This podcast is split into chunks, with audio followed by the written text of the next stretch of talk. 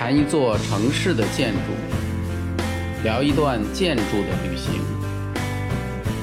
无理无畏艺术，有理有趣人生。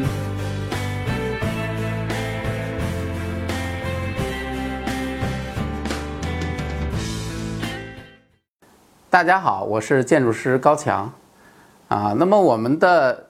央视高富帅搞定了选址和规模的质疑之后，啊，就搞了，马上就搞了一个设计竞赛，找了一批国内外著名的建筑公司来进行设计。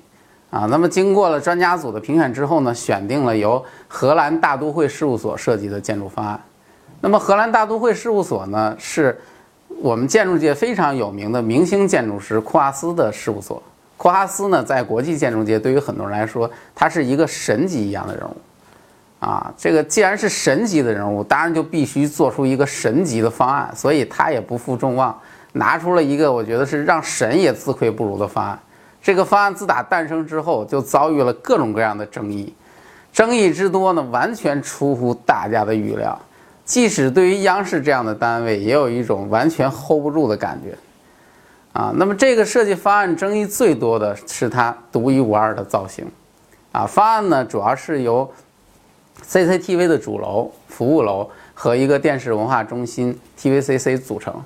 它的最大的争议呢是来自那个主楼，主楼呢是一个非常特别的一个造型，我的感觉呢就像是一个蹲马步的人的一个下半身一样，啊，这个奇怪的这个造型方案当时一经公布，立刻就成为舆论的焦点。首先呢，是一大波的外号纷纷袭来，啊，于是央视大楼呢就拥有了恐怕是史上有史以来最多的外号，啊，什么鹊桥大厦、扭曲鸟腿儿、囧大楼等等，还有一些不堪入耳的，我就不讲了，就有些有些词儿是太低俗了。总之呢，就是所有的人都乐此不疲，一直在给这个楼起外号，甚至连姚明有一次面对媒体的时候也调侃这个楼，说这个楼叫新裤子大楼。啊，面对这些名字呢，央视其实是挺无奈的。当然，因为央视我不可能，我愿意叫这些名字。那么，为了扭转这个事态，央视肯定是在想，哎呀，我们赶快公布我们的准确名字吧。于是他们就自己搞了一个内部有奖的征名活动，啊，结果在这个期间呢，突然间传出央视大楼定名为痔疮大厦的一个消息。这个消息也不知道是哪儿来的。啊！但是这个消息一传，乍一看好像听上去还不错，因为央视大楼的设计理念呢本身就有一个窗口的意义，啊，那么智慧的窗口，啊，不过呢就是痔疮又容易让人联想到另一个痔疮，啊，所以呢就是看上去又是一个天大的玩笑，啊，那么这一下呢央视听说了赶就很着急，赶快出来辟谣，啊，因为当时这个谣言传的是很凶的，说央视已经定了，啊，央视赶快出来说压根儿没有这回事儿。啊，现在的官方名字呢，应该就是央视总部大楼，而大裤衩呢，这个名字呢，是后来慢慢叫起来的。由于这个名字呢，它特别的形象，因为它确实是那个楼呢，跟这个大裤衩造型是很像的。而且呢，在北京人的这个习俗当中，其实北京人对于这种大背心儿、大裤衩，包括说这个北京话这种特点，又非常的符合。所以现在呢，慢慢的大裤衩就成为这种大楼最流行的一个民间称呼。那么为什么央视大楼非要设计成这么奇怪的造型呢？啊，对吧？你说好好的一个楼，你就老老实实做不就完了吗？一个筒子，一个高高的或者怎么样？现在咱们见得多了，那为什么非要做成这样呢？大楼的设计师、国际建筑大师库哈斯给出了他的一个解释。啊，那么他认为呢，就是对于现有的高层建筑的发展，啊，他一直是觉得不赞赏的。当然，因为库哈斯本人他其实是一个特别具有颠覆性的一个建筑师。啊，就是他做之前做的所有的方案，其实都是一直在不停的颠覆，啊，一直在不停的打破，所以他认为呢，高层建筑整天只是纯比个头儿，啊，我们这一天到晚的建这高层，整天比的就是谁比谁高，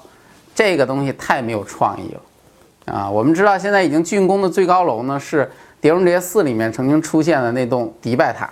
啊，非常的高，高耸入云，高度达到了八百二十八米。据说这个塔呢，原来的计划其实比这八百二十八米还要高，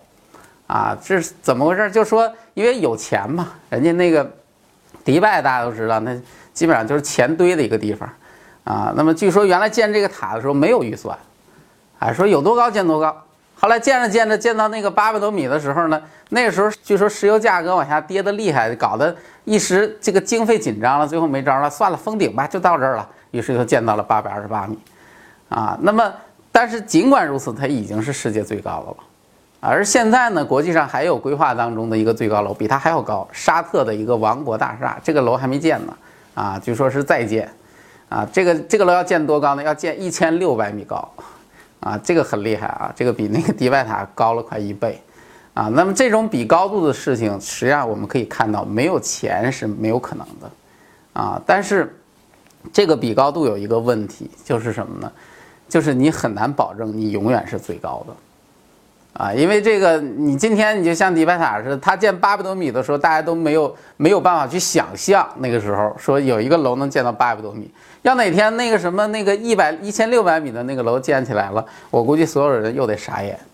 啊，所以就像体育比赛里面，其实永远都是胜者为王，谁都是关心冠军的第一名的。至于说第二、第三、第四、五名，其实就没有人去理了。啊，所以在这种情况之下。央视大楼位于北京的一个 CBD 的高层的集中区，就算你今天能够成为北京的一个最高楼，那明天呢？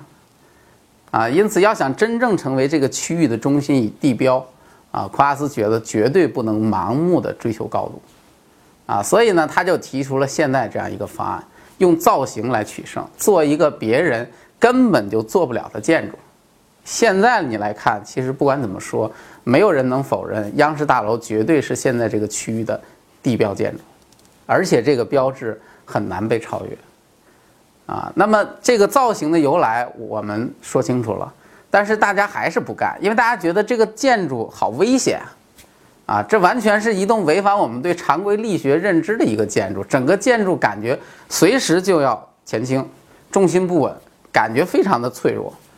而事实上来说呢，从竞标最开始的时候，已经有很多的专家对此表示怀疑，因为这个震撼归震撼嘛，这个楼的样子在那摆着，而且当时呢，美国刚刚发生九幺幺恐怖袭击，啊，著名的双子座被飞机撞击，嘣，倒塌了，数千人都遇难了，这是一个很大的悲剧。那么一时之间呢，全世界都在担心自己的高层建筑安不安全。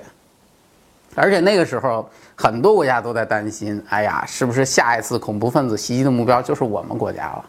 啊，而且就算是没有恐怖分子，我们之前所遇到的，像什么地震啦、海啸这些自然灾害也很厉害。那么楼在这样的一种情况之下，它也有可能会倒的，啊，那么九幺幺袭击当中那么多人的遇难，主要的原因其实不是因为恐怖分子的飞机把这个大楼给撞了，而是这个大楼被撞了之后它倒了，所以。才产生了那么多的遇难者，啊，所以当时央视大楼的方案一经公布之后，面对这样的一个造型，大家就更加担心了。当时有网友甚至出于调侃，还做了一个特别搞笑的漫画，就是他画了一个恐怖分子驾着飞机穿越央视大楼中间那个孔洞的一个漫画，来讽刺这个设计，说这个库阿斯做这个楼的目的就是为了将来能够便于恐怖分子的飞机飞过去。啊，当然这些都是笑话了。而且北京地区其实是一个地震的多发区，历史上光六级以上的地震有记载的就有六次之多。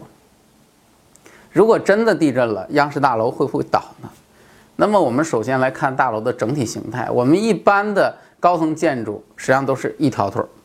啊，基本上就像一个筷子一样戳在地上。这样的建筑呢，它是越高越不稳定的。啊，因为楼太高了，光是顶部的风力都能让建筑在空中摇晃，啊，因为这个摇晃的幅度呢，有些建筑在早期那些不是特别高的建筑，有一些就能够达到一米左右，所以很多时候呢，就是在这些楼顶的工作的人，有的晃得厉害的，甚至于刚去的时候会有一种晕车的感觉，啊，你听上去会不会感觉恐怖？其实有的时候你自己都能发现，比如你去一个特别高的一个高层建筑的下面。在有些天上，你摇头抬头去看那个建筑的时候，你发现它跟云的位置是在动的。有的时候那种动的感觉特别恐怖，让你感觉这个楼好像要倒的。其实这就是这样的一种状态。那么为了稳定呢，大多数的高层建筑的结构形式其实特别像俄罗斯的套娃啊。俄罗斯的套娃呢，大家知道就是一桶套着一个桶，又是一个桶又一个桶啊。所以这些桶套在一起之后呢，这个娃娃就很稳定了。那么高层建筑很多也是这样，而央视大楼呢，它其实是两个套瓦，啊，这两个套瓦呢还自然靠在一起，最后呢形成了一个三角形的一个结构体系，啊，这个本身呢应该说是一个比较稳固的形状，啊，当然央视大楼最令人担心的其实是那个空中六七十米的一个悬挑，啊，这是一个把十一层楼，因为它那个挑出去的那个部分在空中其实是有将近十一层的一个高度。啊，就是三十多米，那么十一层楼高度的这样的一个挑出去的做法，这是做了一个真正的空中楼阁，啊，这让大楼的一个重心整个的偏移，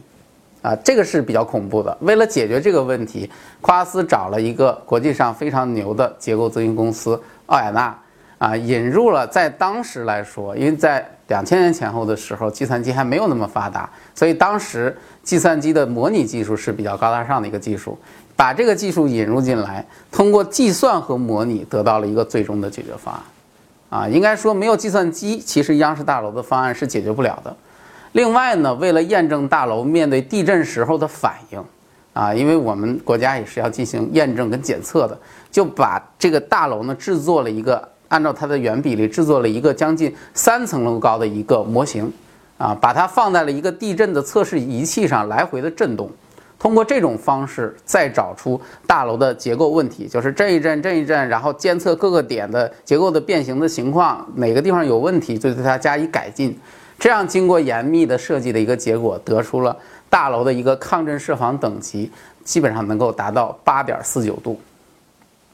八点四九度是一个什么概念呢？就是比北京地区我们平时所居住使用的这个建筑的要求还高了将近半度。啊，这个半度可可不得了。那么说的简单一点，就是北京如果发生了一场与汶川地震相当的一个地震情况，那么央视大楼应该是不会倒塌的，顶多也就是墙面的局部会产生一些裂缝而已。啊，因为这个是它的一个控制的一个一个标准。那么万一大楼遭受恐怖袭击，再或者发生火灾，甚至有一个腿儿崩倒了呢？夸斯认为他的方案在这种情况发生的时候。要优于传统高层建筑啊，就是说对于危险性来说，对于解决这个危险来说，它的方案是有优越性的。那么当这种情况发生的时候呢，普通的建筑可能只有两种的逃生可能，一种是往上走，一种是往下走。往上走是去屋顶啊，因为很多楼的这个屋顶，比如说下下不去了，就只好上屋顶，上屋顶等待救援啊。但是你在上屋顶的时候，如果像双子座那样，这个楼如果倒掉了，那你基本上就傻眼了，你只能等死。啊，但是央视大楼多了一种可能，就是它逃向了另外一栋楼，啊，因为它的楼上面是连通的，而且最关键的是，这个楼由于它建造的时候，它其实是分开建造的，啊，那么理论上来说，即使有一个塔楼倒了，另外一个塔楼独立支撑，估计应该也是没有问题的。从这个角度来看，央视大楼看似最有问题的安全性，反而有可能是要强于普通的办公楼的。那么现在安全的问题啊，也给大家做出了解释，大家应该不担心了嘛？啊，但是呢，也是这个大楼实在是形状太猛了啊，想不上头条都不能。那么零九年央视大楼的方案遭遇了它最大的一个危机啊，就是所谓的色情门事件。这个事情呢是发生在那年的八月，当时大楼的主体其实都已经完工了。首先是国内的一篇博文转载了当时库哈斯在欧洲将要出版的一本书的一部分内容，啊，就是这本书，啊，这是一本像杂志一样的书。当时的那篇博文说，书的封面图案除了采用央视大楼以外，啊，因为央视大楼当时是其实是库哈斯，呃，他们这个事务所最为重要的项目，啊，还弄了一个裸女去撅着屁股的一个色情照片。啊，文章解释说呢，这是因为央视大楼的设计啊，来源其实是源于男女之间的性文化。主楼代表的是女性的臀部，而配楼呢则代表男性的阳具。啊，这个这个解释，这个事情一出，无异于扔下了一颗重磅炸弹。要知道，库阿斯在这个项目上的设计费是相当之高的，三点五亿。啊，现在是我们花了这么多的钱，结果呢，很多人认为你把我们给耍了。啊，当然，最后呢，这个事情其实央视从来都没有正式表过态对这个事情。那么大家呢，其实都急了，啊，尤其是我们这些很多建筑领域的这个专家，啊，一通的质疑跟责问，啊，但是设计师怎么讲呢？夸斯对这个事情很恼火，也是要赶快出来表示，啊，首先大楼的设计和男女没有什么关系，啊，然后这个封面呢，只是设计师就封面设计师、平面设计师的意思，它跟我的设计理念也没有任何关系。我呢，其实也没有打算用这个封面来做我们这个杂志的一个封封皮儿啊，因为我们做了很多个方案啊，所以他说了之后呢，按说好像这个事情他就给解释了啊，可是呢，马上国内很多人就翻出了很多真真假假的消息啊，比如说说你们有些事务所的人啊，在国外的公共场合公然都宣称是那么回事儿啊，结果呢，一时之间呢，这个事情就是搞得乱七八糟，真假难辨。而对于库阿斯来说呢，事情发展到这个阶段啊，什么危机公关啊，什么什么，呃，合理的解释啊，什么什么怎么说都没用了。为什么呢？因为有一个非常致命的一个问题，是在于当人们把这个性和这个大楼联想在一起之后，人们突然间发现，好像这个东西还是还是不是完全的空穴来风，因为它的形状上来说，好像确实是有一些相似的地方。啊，那么这个事情到底是真的还是假的呢？啊，男生都是两眼发直，啊，你不觉得这个太搞笑了？你怎么知道人家是不是在搞艺术？为什么那么多的开发商买了地不建，迅速就把整个大楼全部点燃？啊，你说这个央视对于我们来说，它是不是一个败家子儿？